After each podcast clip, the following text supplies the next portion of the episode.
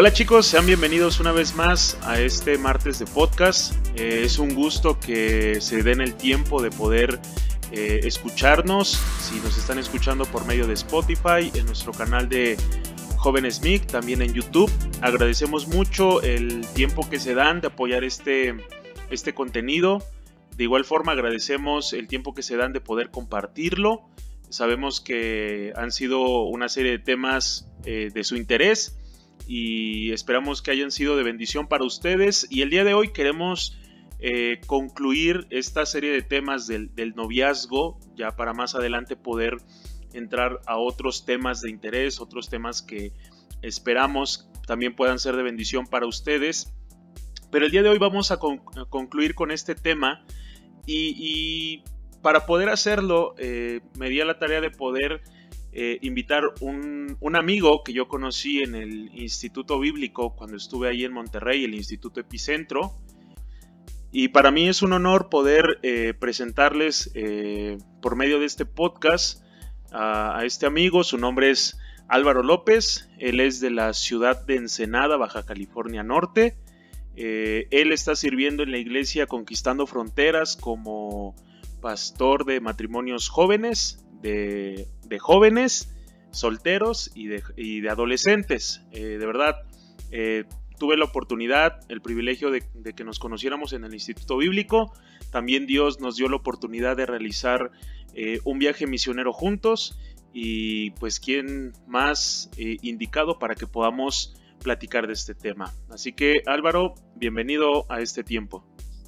Hola chicos, ¿qué tal? ¿Cómo están? Un saludo desde acá desde Ensenada. Y gracias, Alfonso, por, por invitarme. De verdad que es un honor para mí poder estar aquí. Y así como dice Alfonso, nosotros nos conocimos hace ya cuatro años, ¿verdad, Alfonso? Sí, cuatro, años. que estuvimos en, en, el instituto. Estuvimos un, un año allá. Y fue uno de los, yo creo que de las grandes cosas que Dios nos ha permitido este, hacer. Y la verdad que fue una gran experiencia. Alfonso y yo también estuvimos ahí en el viaje misionero, como él, como él lo decía. Y también estuvo acá en Ensenada este, visitándonos, fue, un momento agradable. Y de ahí se ha hecho una, una muy, bonita amistad, la verdad que sí. Y este, pues aquí estamos ahí en lo que les podamos servir. Ok, eh, pues eh, Álvaro, de antemano pues agradecemos eh, que hayas aceptado esta invitación y de, y de la serie de temas que hemos estado hablando y que pues obviamente nos gustaría que pudieras retroalimentarnos dar más ah, información referente al tema. Obviamente más adelante vas a poder eh, compartirnos tu testimonio, pero yo creo que mm, algo que podamos eh, tomar en cuenta en este tiempo es tú de forma muy personal, eh, como pastor de jóvenes, como pastor de adolescentes, nosotros hemos estado hablando acerca del noviazgo. Ahora yo sé que a lo mejor la cuestión eh, cultural, la cuestión, aún incluso la cuestión geográfica, la cuestión, algo que yo hablo mucho con los chicos es acerca de, la, cultura que tenemos como iglesia. Eh, Tú me puedes decir como, como pastor de jóvenes y de adolescentes, eh, en el aspecto del noviazgo, a, qué retos como iglesia eh, se enfrentan en las cuestiones de, noviazgo? ¿Ustedes eh, ¿cómo, sobrellevan esas situaciones con los jóvenes y los adolescentes? Híjole, realmente el noviazgo yo creo que es un tema que en todas partes es como difícil a veces de explicar a nuestros jóvenes y nos encontramos, pues tú sabes, ¿no? Mayor, uno de los mayores enemigos que tenemos es la sociedad que le, dice a nuestros jóvenes, a, nuestros adolescentes, que por dónde ir, ¿no? O por dónde tienen que transitar en cuestión de las relaciones entre, entre personas, entre parejas, ¿no? Nosotros que estamos acá, pues, pegados a la frontera, ¿no? Este, cerca aquí de San Diego, pero realmente no sé cómo, pues yo creo que va a ser en todo el país igual, ¿no? Una forma muy liberal. Eh, muchos de los jóvenes, eh, pues tenemos dos vertientes, mira, pensándolo así tenemos los jóvenes que están buscando relaciones pasajeras, ¿no? Al estilo americano. Este, y tenemos a los otros jóvenes que de alguna manera están buscando sí a, algo realmente que escuchan el consejo de, querer a una persona para el matrimonio, pero que son muy jóvenes para ello todavía. ¿no? que ellos en sus emociones, ellos pueden eh, casi jurar que han encontrado la persona indicada para su vida, pero tienen 13 años, 14 años, 16 años, 17 años. Todavía este, no han entrado a la universidad, todavía no se ha abierto una perspectiva de vida para ellos en lo que quieren. Y tenemos esas dos vertientes, los jóvenes que no les importa y que están siguiendo la corriente del mundo, ¿no? Con la cual estamos luchando, y los jóvenes que sí les importa, pero que todavía son muy inmaduros, pero que sus emociones dentro de ellos les dice es aquí, es por aquí, ¿no? Entonces nosotros como pastores de jóvenes, de adolescentes, nos encontramos luchando contra esas dos vertientes, contra lo que el joven tiene alrededor de él, que es la sociedad que le dice por dónde ir, y lo que tiene dentro de él, ¿no? Entonces realmente es una lucha donde tenemos que ganarnos la, la confianza de ellos para que ellos puedan, pues ahora sí que confiar en lo que les estamos diciendo por encima de lo que el mundo les dice y por encima de lo que ellos mismos puedan sentir dentro de ellos, que ese a veces es el engaño más grande, cuando ellos se sienten enamorados y cuando ellos sienten que han encontrado a la persona indicada para su vida y creen que es de parte de Dios, pero realmente son las emociones hablando, las hormonas hablando. Y eso es algo bien difícil de romper porque ellos dicen sentirlo en su corazón, que ellos puedan escuchar nuestra voz, creer en lo que yo le estoy diciendo y decirle confía en mí, no es por ahí, eso realmente ya es un milagro de parte de Dios. Es, algo que nosotros también tratábamos eh, en los podcasts anteriores referente a, ciertos puntos, ciertos, ciertos parámetros que yo creo que independientemente a lo mejor de la generación que seamos, igual yo creo que a diferencia de, de la, de la posición geográfica, yo creo que hay principios, algo que tú decías era referente a, la madurez y era algo que, platicábamos y, es cierto, es, es, muy importante que, cada uno de, los jóvenes, cada una de las señoritas pueda eh, entender esa, esa parte muy importante de la, de la madurez, que muchas veces cuando mezclamos las, eh, las emociones, los sentimientos, el yo creo, el yo pienso, yo lo platicaba en podcasts anteriores, el hecho de pretender o creer que de alguna u otra manera eh, el simple hecho de decir que, es el propósito de Dios o que es la voluntad de Dios, eh, pensamos que las cosas se van a ir dando, pero no es así. Nosotros tenemos que tener un grado de, de madurez para que, para que podamos llevar esa relación a un siguiente nivel, que nosotros podamos decir, este es la señorita, este es el joven con el que quiero eh, compartir mi vida, con el que quiero iniciar un proyecto eh, a largo plazo. Eh, nos, podrías platicar, Álvaro, otro aspecto que como, como iglesia, tú en lo personal como pastor de jóvenes, tú, tú pienses que es algo que frena el entendimiento de los jóvenes, de las señoritas, para tener un noviazgo, ni siquiera vamos a decirlo cristiano, un noviazgo sano, un noviazgo de ejemplo. Eh, ¿Qué otras cosas tú en lo personal podrías decir que, son cosas que, están frenando o que limitan el poder dar ese buen testimonio en los jóvenes? Híjole, bueno, mira, ya yo creo que siendo un poquito sí, ya más como sinceros, ¿no? Algo yo creo que en lo que batallamos aquí, yo creo que todos los, los líderes de, de, jóvenes, de adolescentes, ¿no? A veces, no, no sé tú, pero a mí me pasa que a veces batallo más con los papás, ¿no? De, los, de estos jóvenes y adolescentes que con los mismos adolescentes, ¿no? Porque a veces el adolescente se encuentra como en que, a ver, maestro, así me dicen, ¿no? A ver, maestro, usted me dice esto, pero pues mi papá o mi mamá me dice aquello y ellos no me, ellos me dejan tener novio, ¿no? O novia. E, ellos no me, no me limitan el horario, entonces a veces yo me encuentro o nos encontramos aquí con esa, con esa situación en la que te encuentras con un, doble problema. El instruir al joven de acuerdo a la palabra de Dios, de acuerdo a lo que nosotros hemos aprendido a través de la palabra de Dios, y el tener que instruir al papá, ¿no? El papá que también está y viene a la iglesia. Muchos de ellos no vienen a la iglesia, pero se puede entender, ¿no? A veces batallamos más con el que viene a la iglesia, porque el que no viene a la iglesia de alguna manera, el, joven dice, bueno, pues mi papá no es cristiano, ¿no? Y a lo mejor no sabe, y le da el beneficio de la duda.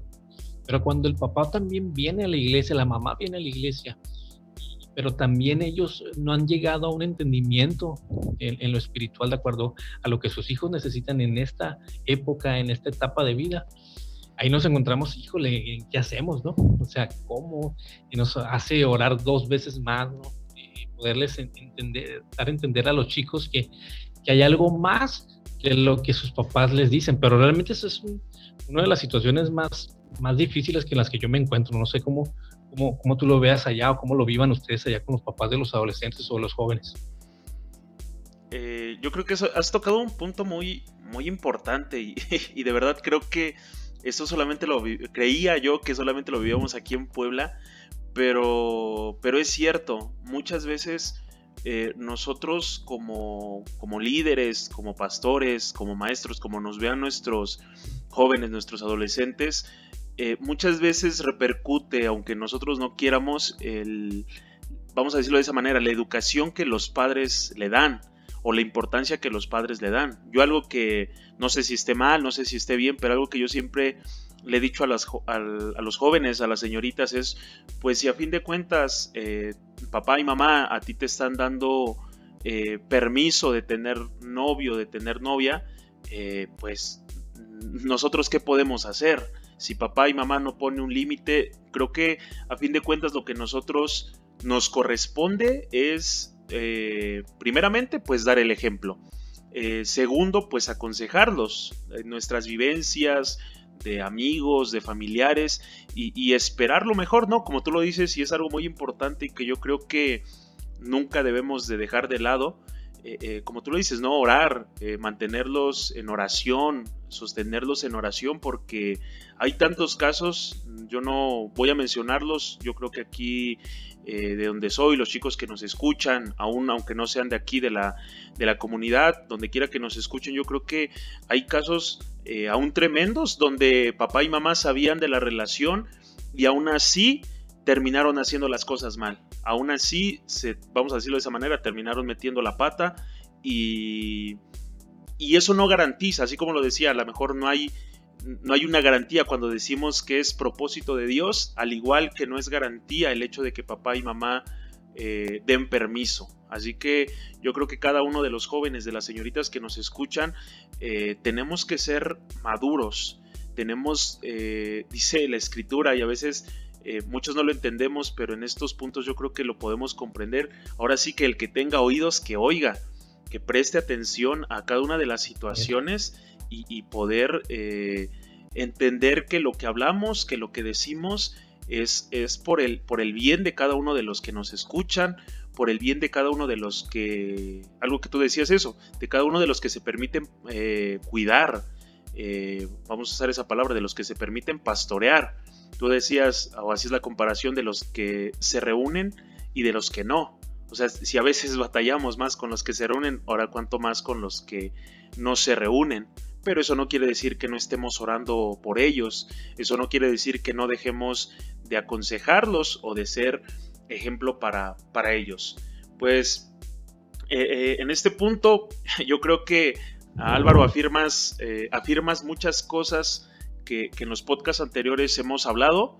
Yo creo que cada uno de los, de los que nos escuchan eh, pueden entender que, la situación se vive en diferentes formas, diferentes maneras, diferentes culturas, pero yo creo que los principios que, como líderes podemos compartirles les ayudarán a, salir de muchas, de muchas situaciones contrarias. Y a lo que decía hace un momento, dime, dime, dime.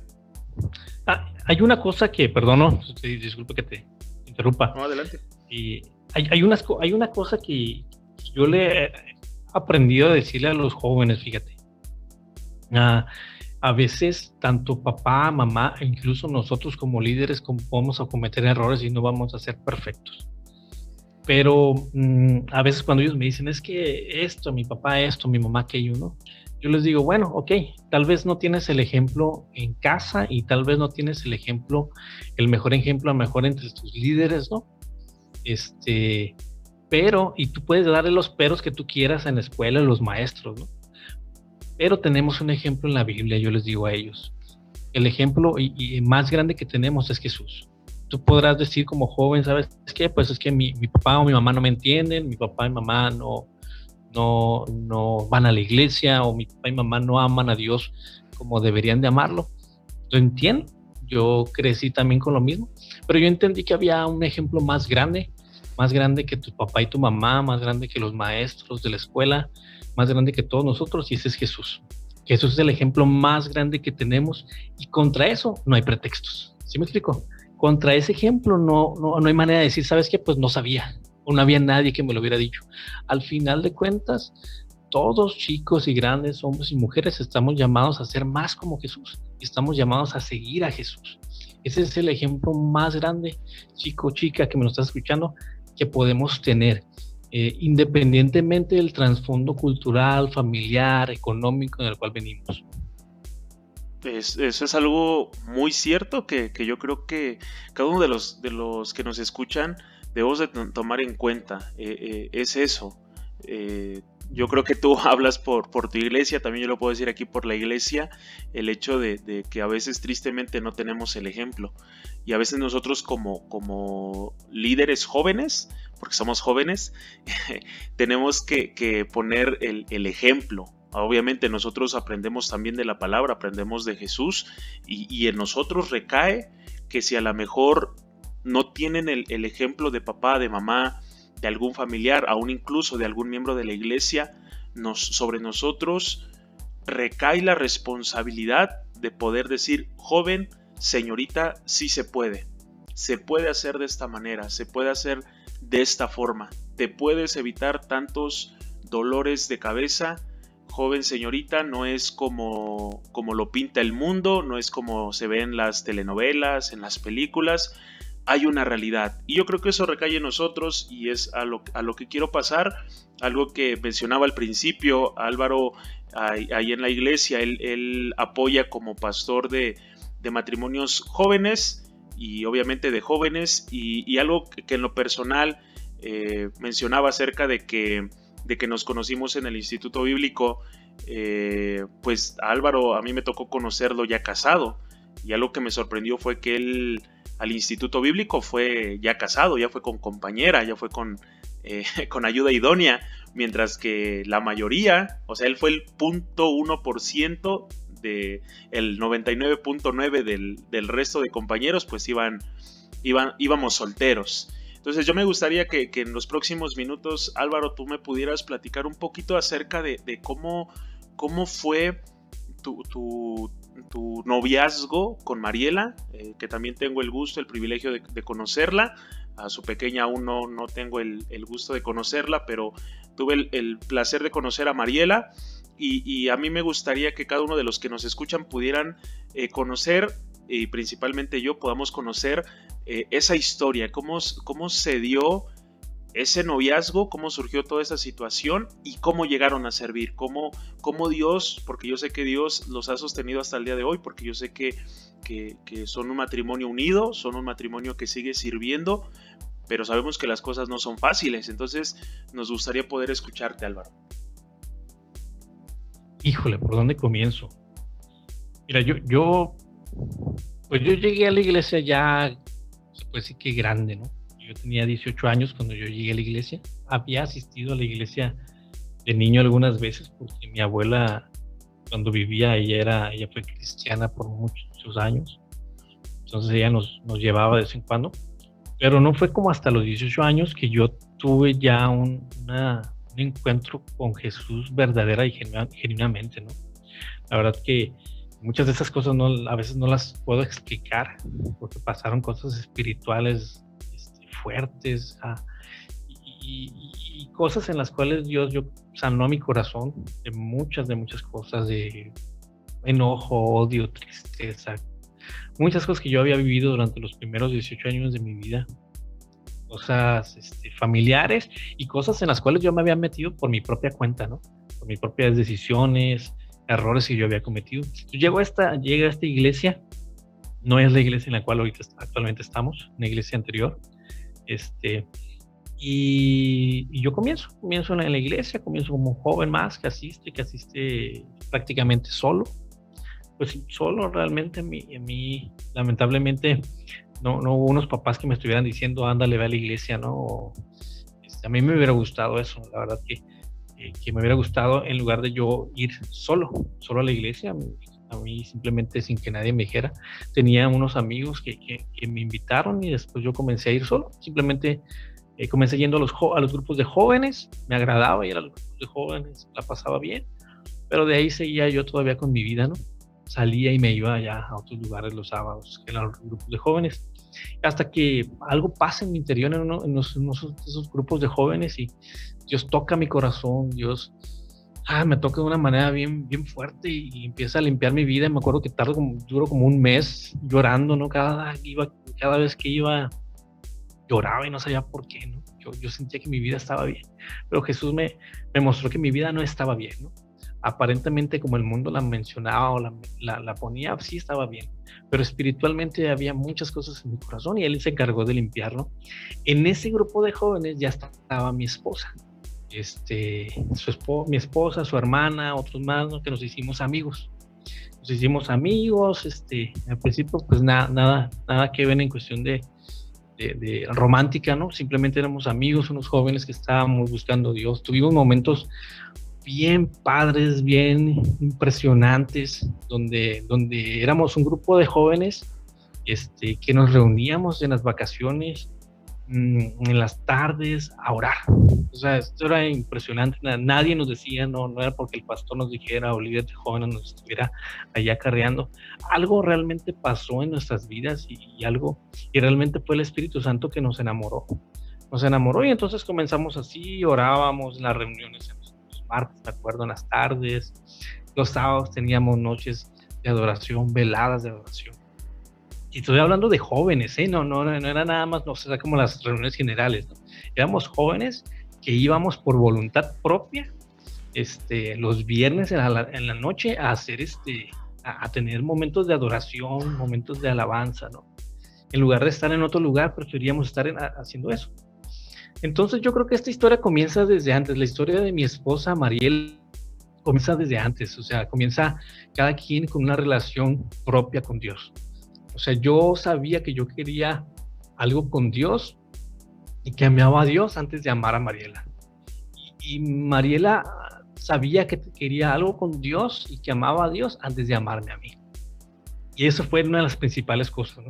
Las razones por las cuales eh, yo elegí a mi esposa, ella me eligió a mí, yo creo que es eso, porque sabíamos que que, cada uno amaba a Dios. Yo estaba buscando una mujer, este, y sí, claro que conocí muchas muchachas, pero yo estaba buscando una muchacha, una mujer que amara a Dios más de lo que me amaba a mí, ¿sí? de lo que me iba a amar a mí.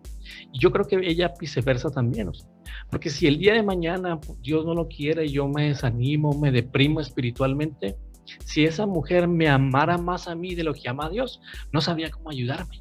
¿sí? Simplemente nos íbamos a hundir los dos. Pero si el día de mañana eso pasara, yo sé que ella va a interceder por mí y ella va a luchar por ambos, ¿no? Y viceversa. Yo creo que es una de las cosas que, que más yo pensaba.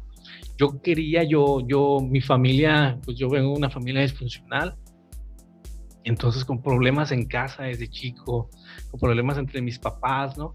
Entre este, mis, mis tíos también, todos divorciados y así. Yo yo a pesar de que yo tenía 18, bueno, ya 19 años, cuando ya empezaba yo ya más firme la fe, ¿no? Este, yo quería una, yo estaba seguro que, que quería dos cosas. Una, seguir a Dios, porque estaba agradecido con Dios eh, muchísimo, porque el que, ¿quién es el que ama más? Al que se le perdonó mucho, ¿no? Y a mí se me perdonó mucho, entonces yo amaba demasiado a Dios yo sabía que yo no era bueno y que no, no merecía y no merezco uno lo que estoy aquí. Aquí es, ha sido dado por gracia. Yo quería servir a Dios y la otra cosa es que yo quería una familia diferente a la que me había tocado a mí. Yo quería ser un esposo mejor del que mi papá había sido con mi mamá y yo quería ser un papá mejor del cual yo había tenido, ¿no? Amo a mis papás y, y los respeto y los amo, pero yo quería ser mejor que ellos todavía en ese sentido, este, porque había muchas situaciones disfuncionales que vivimos y tristezas y cosas que dañaron mi corazón y que Dios restauró. Entonces, al hacer eso y con ese objetivo, yo me doy a la tarea de buscar a una persona así, a una mujer así, y la encuentro, gracias a Dios.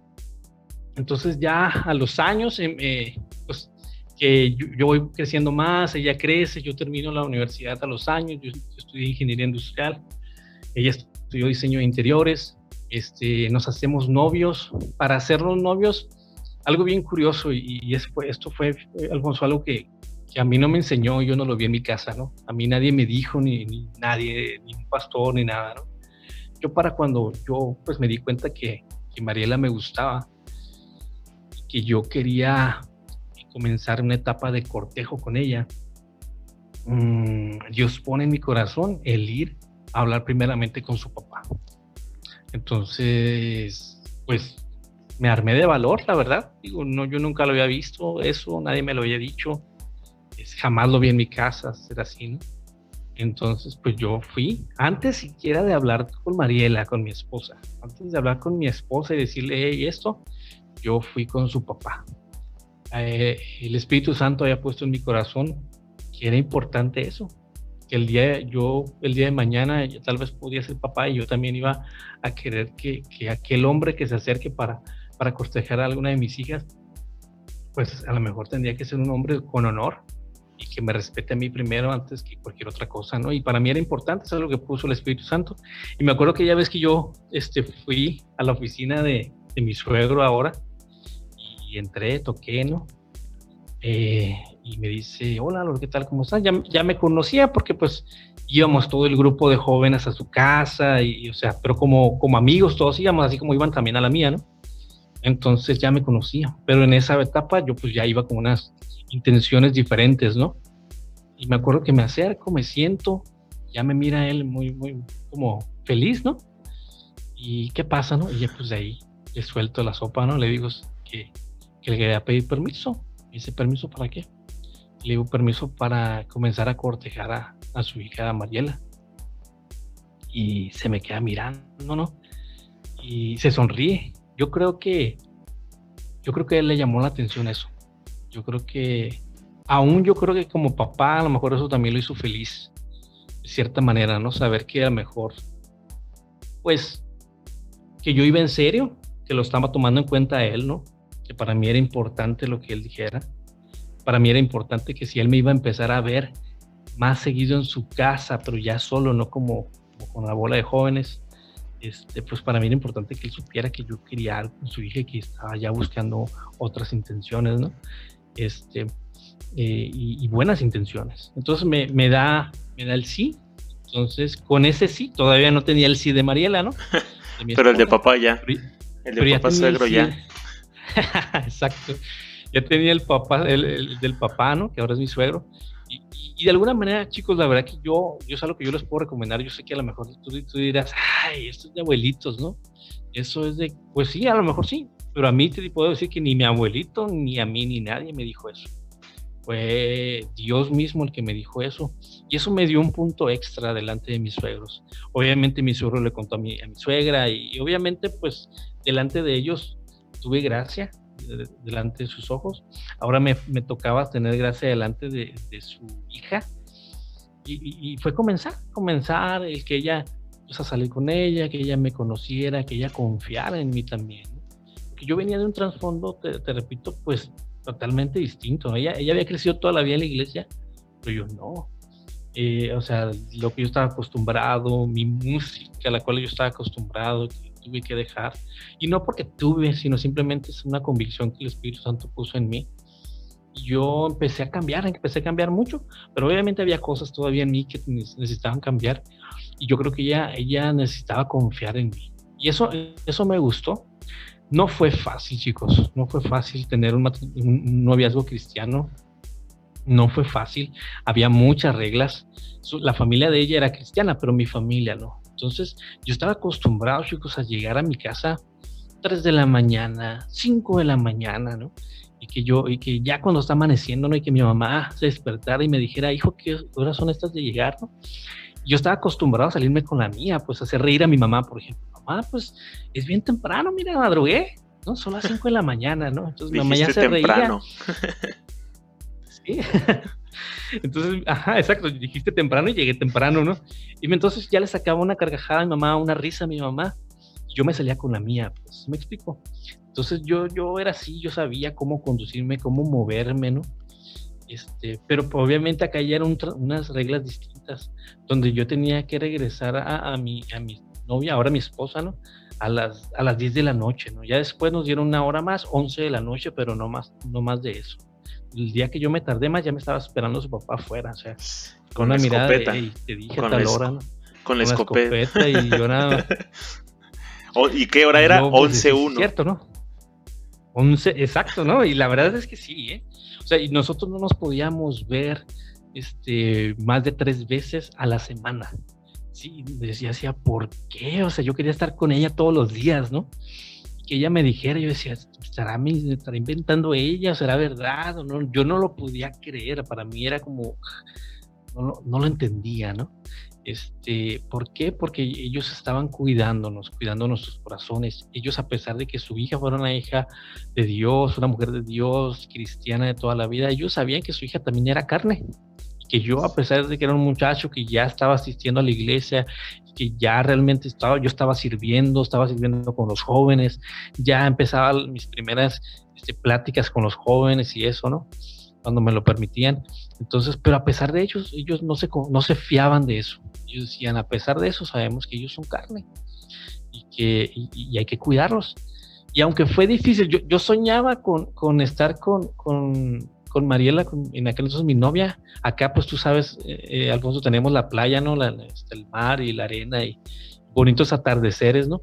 Pero yo a veces soñaba de estar en la, en la madrugada, como había estado yo anteriormente con otros amigos o con otras muchachas, que a lo mejor no había pasado nada, ¿no?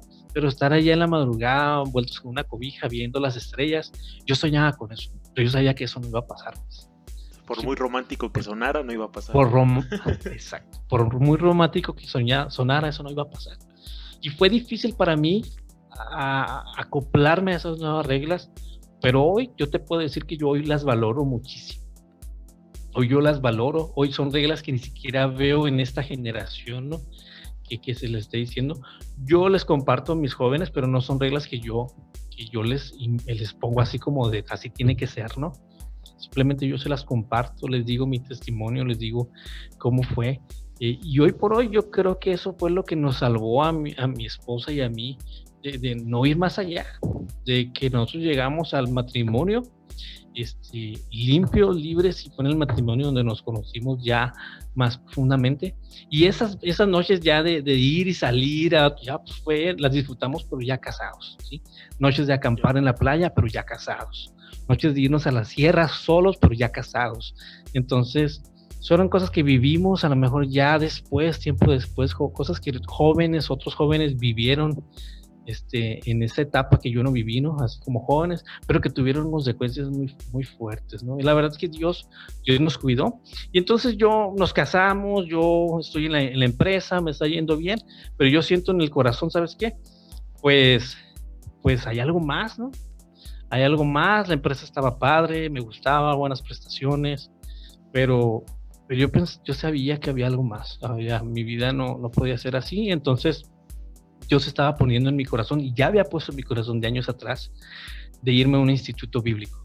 Yo años atrás, antes de casarme siquiera, yo había orado, Dios, ¿sabes qué? Dios, yo quiero, yo quiero este, servirte, yo quiero un instituto bíblico. Supongo que hablas en el proceso, bueno, que nos hablabas al principio de, ahora sí que de tu restauración, de cuando te empiezas a encontrar con Dios. Exacto. Sí, porque bueno, algo, algo, bueno, eh, haciendo un paréntesis a, todos los que nos escuchan, eh, lo que tú mencionas es algo bien importante. Eh, el hecho de que Dios, o sea, tú, tú, tenías que encontrarte primeramente con Dios, tú tenías que amar primeramente a Dios antes que, que Mariela.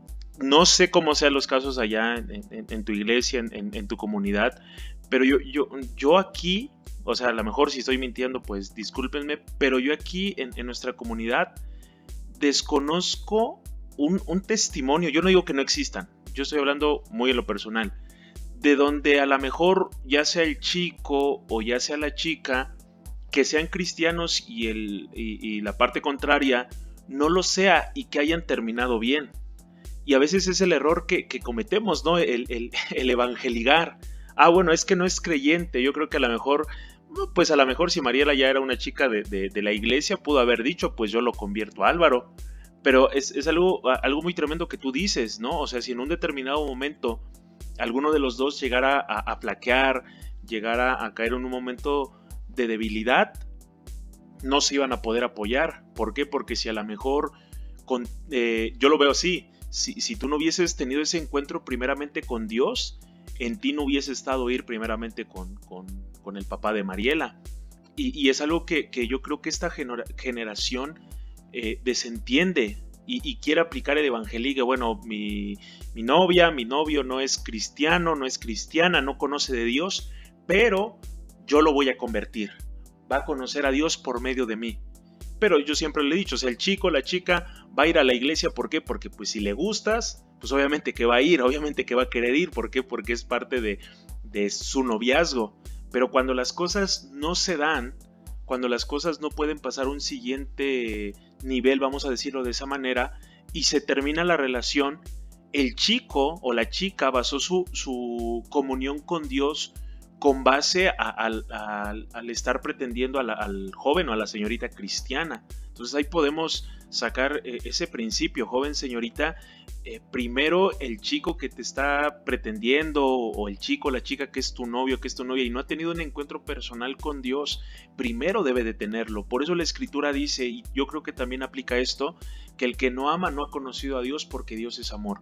Si un, si un hombre, si una mujer no ama a Dios, pues tenlo por seguro que a lo mejor de ti va a sentir una emoción, va a sentir incluso una atracción y no digamos, no, no decimos que esté mala atracción, pero si no es, si el fundamento no es Dios, como ese, yo creo que ese es el principio o el fundamento de un noviazgo cristiano, el que primeramente se hayan encontrado con Dios, el primeramente estar enamorados de Dios, y yo creo que eso es a, lo que se suma o, lo que hizo que Mariela se sumara al desafío que ahorita nos estás diciendo, ¿no? El hecho de que, de que hay sueños, hay anhelos, no solamente en aspiraciones personales, sino aún en, el aspecto del ministerio. Sí, así es. Y te digo, y repito, y fueron sueños que tuvimos antes de siquiera ser novios nosotros, ¿no? Entonces, eh, volviendo más a ese pequeño eh, punto, ¿no? La verdad que yo una vez que, me encuentro con Jesús, la verdad yo me enamoré de Dios. O sea, no, tú, pues tú lo puedes entender como yo. O sea, simplemente no hubo otra cosa, ¿no? Ya una, una pareja o una esposa en Dios era es agregarle algo más al regalo, pero el regalo es Dios.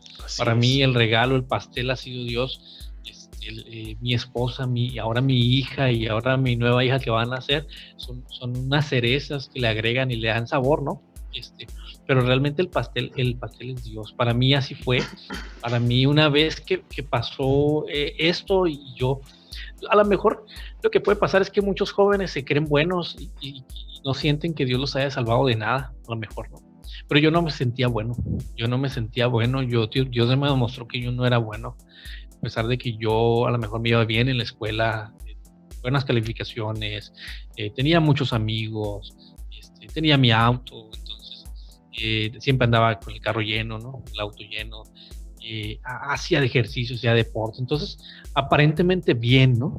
Pero Dios se encargó de mostrarme dentro de mí que no estaba, que eso que tenía era una carcasa y que por dentro me estaba desbaratando, ¿no?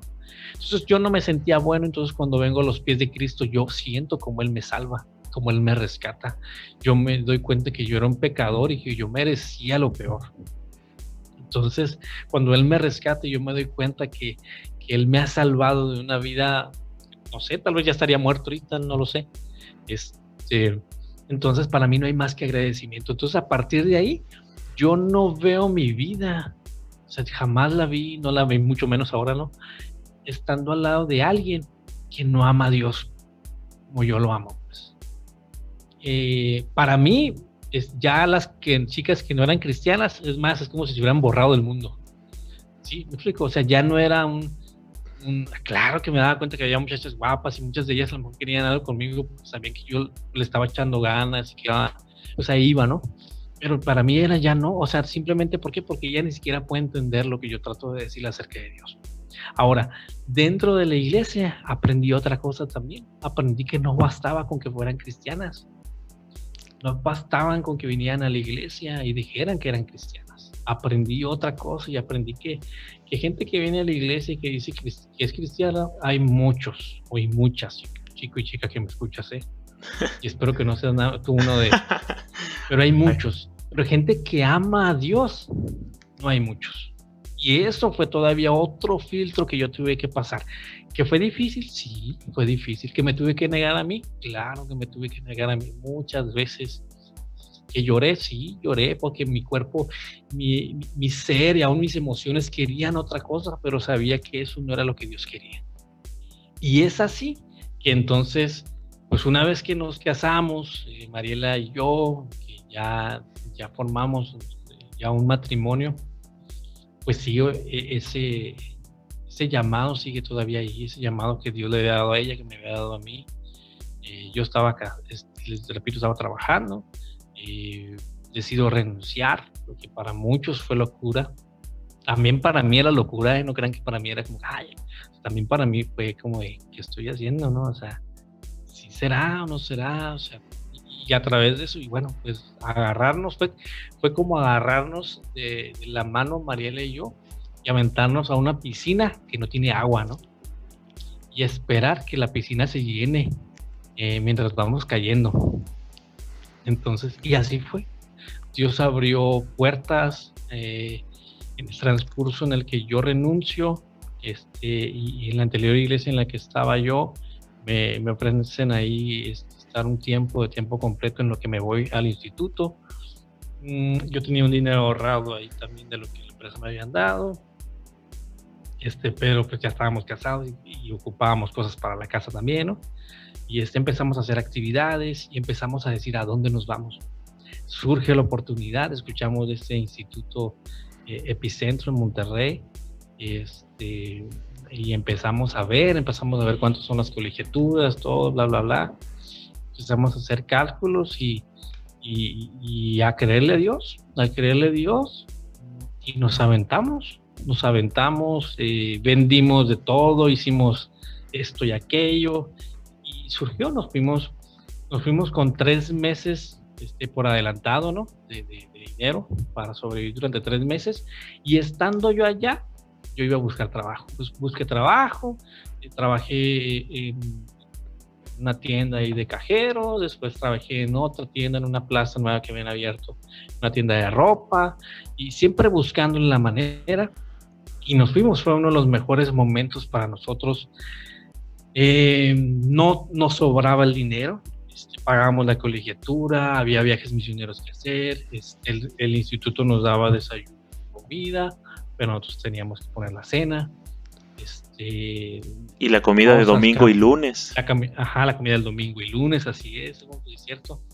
Este, el, el, el, lunes no teníamos actividad, era el lunes que, que pues nosotros teníamos que tener desayuno, comida y cena en nuestros departamentos, eh, lavar la ropa, llevarla pues a la lavandería, cosas, ¿no? Gastos y eso. Entonces me acuerdo que Mariela y yo nos fuimos, mi esposa y yo nos fuimos antes de cumplir un año de casados para allá nuestro eh, primer aniversario lo pasamos allá. Y muchos no saben, ¿no? Que, nuestro primer aniversario lo pasamos un lunes, que, descansamos allá. Y me acuerdo que no teníamos dinero. Obviamente, pues no íbamos a poder como las demás parejas, ¿no? Que se van de aquí, de, no sé, se van a la playa, Cancún, o no sé, ¿no? De su primer aniversario, o por lo menos se van a un, un restaurantito este, a festejar. Nosotros pues no podíamos, no teníamos la solvencia económica para eso. Este, checa, yo me acuerdo que chequé mi tarjeta de débito a ver si alguien me había depositado ahí algo. No, no me han depositado nada. Este, porque a veces hay hermanos, no, ah, te envíes 200 pesos, te envíes 100 pesos, ¿no? Para esto, aquello. Entonces, no. Y me acuerdo que festejamos nuestro primer aniversario eh, con papas con chorizo, frijolitos, ¿no? Y unas tortillas de allá que de Monterrey que no me gustan. Este, todo un manjar. Pero todo un manjar, ¿no? Y ese fue nuestro nuestra cena de comida cena, ¿no? De, de aniversario, nuestro primer aniversario. Pero la verdad que lejos de ah, entristecernos, la verdad que la vivimos en gozo, sabiendo que estábamos haciendo lo que Dios quería que estuviéramos haciendo, que estábamos en el lugar donde Dios nos quería, este, en el instituto nos trataron súper bien, O sea, nuestras instalaciones estaban de lo mejor, teníamos aire acondicionado, teníamos internet, teníamos, o sea, el instituto hicimos amigos de todas partes, eh, Alfonso, muchos otros amigos, otros de otros, de otros este, países. Estábamos en el lugar que Dios nos quería tener. Entonces, para nosotros estar en la voluntad de Dios fue, fue el mejor regalo y fue el mejor aniversario que pudimos tener, pasarlo en un lugar donde nos estábamos preparando los dos para servir a Dios. Entonces, pues ya de eso, pues ya pasamos, nos, nos eh, terminamos el instituto, nos regresamos para acá.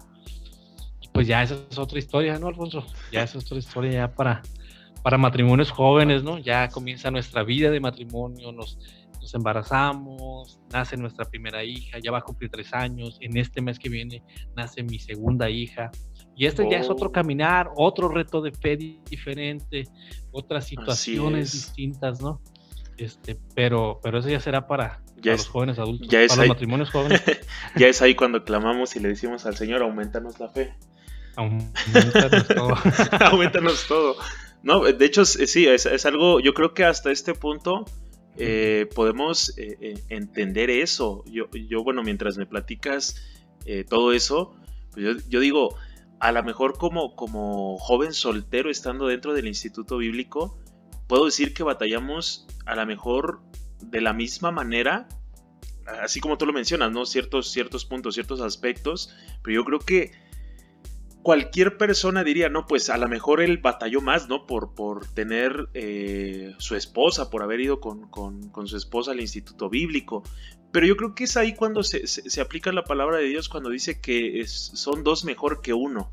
O sea, si Dios, yo lo veo de esa manera, ¿no? Si Dios instituyó el matrimonio, si nosotros ponemos verdaderamente a Dios en medio de, una relación, primeramente obviamente de noviazgo, y después eh, en el matrimonio y llevando conforme a, sus deseos y sus propósitos, yo creo que, ahí es donde verdaderamente podemos decir eh, Dios está con nosotros. Ahí es donde yo creo que tú pudiste haber dicho es Álvaro, eh, perdón, es Dios, Álvaro y Mariela. Y yo creo que a veces eso sale del contexto que tenemos, que pensamos que Dios está en, esos noviazgos donde se comparten imágenes tomándose de la mano y leyendo la Biblia. No. O sea, es afrontando la realidad, es afrontando eh, esta, este mundo, pero confiando en que así como Dios ha sido el fundamento, así como Dios estableció todo, es el que nos sostiene. De verdad, yo, yo, yo agradezco mucho Álvaro, tu, testimonio. Yo creo que cada uno de los, de los que nos escuchan eh, pueden tomar eh, ciertos principios, ciertos ideales. Eh, hace el, en los podcasts pasados hablábamos acerca de lo que Jacob hizo por su esposa, el hecho de lo que él, de lo que él trabajó por ella. y, yo creo que la mayoría de los jóvenes, de las señoritas que me escucharon, se quedaron con esa palabra, ¿no? El hecho de que todos, eh, o todas, mejor dicho, merecen un, Jacob, o deberían de encontrarse con un Jacob. Pero yo creo que, aquí ya el punto es que cada hombre, porque yo creo que es, eso es prioridad del hombre, eh, eh, tomar el desafío. Yo creo que, que si Cristo se entregó por nosotros en la cruz, que es lo que estamos hablando, de que Él a fin de cuentas es nuestro testimonio, si Él dio su vida por nosotros, pues yo creo que cada señorita no debería de esperar menos por, por aquel hombre que la está pretendiendo y viceversa. Y eso ya, ya más adelante, lo, como tú lo mencionas, yo creo que ese es un tema de, matrimonios, porque dice la, escritura que el, esposo debe de, de amar a su esposa y entregarse así como Cristo se entregó por la iglesia. Yo creo que eso ya es un desafío más adelante. Yo espero que cada uno de los que nos escuchan puedan eh, tomar el desafío y entender primeramente que, cuando ponemos a Dios en primer lugar, eh, eh, las cosas a lo mejor no van a ser fáciles. No te digo que a lo mejor siempre es un de gloria a gloria, de victoria en victoria, porque así como, como seres humanos, pues lo dudamos, vienen lágrimas, viene tristeza, vienen pruebas que yo, yo sé y en algún determinado momento también Álvaro nos platicará de esas pruebas, de esos desiertos que nosotros los conocemos, que Dios usa, pero es para gloria y honra de Él, es para moldearnos, para, para poder sacar la mejor parte de nosotros. Eh, no sé, Álvaro, antes de, terminar con este podcast, algo que, quieras agregar en específico a los jóvenes, a las señoritas que nos escuchan. Sí, chicos, chicas, miren, como lo decía Alfonso ahorita, la, verdad es que caminar por este sendero eh, no está fácil, no es el camino estrecho que llama Jesús, la verdad camino angosto. Mm, yo te cuento las cosas de alguna manera este, y tú podrás decir, ah, qué, padre, ¿no? Qué fácil, es que, que ellos hicieron esto, hicieron aquello. Pero te repito, no, no siempre fue fácil. Eh, amar a Dios este, por encima de, de mí mismo, de mis deseos, de muchas cosas, no fue fácil. No fue fácil. Eh, decirle no a muchas otras cosas, a, amistades incluso, este, a, trabajos, eh, a, otras señoritas que a lo mejor a mí, dentro de mí, en mi carnalidad, a lo mejor me gustaban, ¿no? Lo que yo sabía que el Espíritu Santo me decía, por ahí no es, no fue fácil. Para mi esposa tampoco fue fácil. Muchas cosas que hemos vivido. Este, irnos al instituto ha sido lo mejor que nos ha pasado, pero también fue, fue miedos, fue vencer miedos, fue, fue ir por un camino que la gente de mi generación, eh, compañeros y amigos en lo profesional, obviamente lo miraban como, una locura, ¿no? Como una locura. Eh, yo volver después de un año y volver a comenzar y, no ha sido fácil. Este, compañeros que en lo profesional que, que han alcanzado grandes logros académicos y profesionales, los cuales yo no he alcanzado pero saber que estamos en la voluntad de Dios, saber que es algo que Dios ha hablado en nuestras vidas, saber que Dios nos usa también para... O sea, somos imperfectos, todos los que estamos aquí, pero la verdad es que Dios es el que hace la obra. Yo te invito de verdad a seguir, a mantenerte, a agarrarte de Dios con uñas y dientes, este, a no ver los errores de tus papás, los errores de, de las personas alrededor y enfocarte en Cristo, enfocarte en Él, saber que en Él tienes algo más y que hay una forma mejor de vivir, que hay algo mejor todavía y que sí se puede, en Dios sí se puede vivir en santidad, sí se puede tener, ser, tener un matrimonio conforme al corazón de Dios, sí se puede ser un mejor esposo, una mejor esposa y se puede tener también ser un mejor papá y una mejor mamá. Entonces es lo que yo te dejo, agárrate de Dios con todo lo que tienes y Él será fiel. Ok, pues gracias Álvaro por, tus palabras. A cada uno de los que nos escuchan, de verdad, de igual manera, yo creo que tanto, tanto la vida personal eh, que yo puedo externar como soltero, y yo creo que ya ahorita en este punto Álvaro como casado, son cosas que, creemos y esperamos en Dios que van a ser de bendición para ustedes. Yo creo que todas las vivencias que tuvimos en Epicentro y aún lo que vino después de, de, tomar el desafío del Instituto Bíblico dan para muchos temas, pero yo quiero que te quedes primeramente con esto, eh, joven señorita que me escuchas y que de verdad, de verdad, en los próximos temas, si Dios da favor de que nuevamente Álvaro nos pueda acompañar en este tiempo, sean de bendición para tu vida. Gracias por, por escucharnos, gracias por darte el tiempo. Te invitamos a que puedas eh, seguir, eh, seguirnos en nuestras redes sociales. Estamos en Facebook y en Instagram como Jóvenes MIG. Eh, no olviden los martes de podcast, viernes de jóvenes, transmisión en vivo y los domingos de estudio bíblico. De verdad, Álvaro, agradecemos mucho que te hayas tomado el tiempo. Bendecimos tu vida en el nombre de nuestro Señor Jesucristo y que en compañía de tu esposa, de tu pequeña y de tu y, de la que viene en camino, Dios pueda seguir derramando de su gracia, de su amor y gracias por compartir este tiempo. Hombre, gracias a ustedes de verdad por invitarme. Eh, acá tienen su casa, les mandamos saludos desde acá desde Baja California. Sigan conectándose chicos y pues no, pues sin más, nada más bendiciones y esperemos volvernos a, escuchar. Hasta luego. Gracias chicos, que Dios les bendiga, los amamos, nos vemos en la próxima.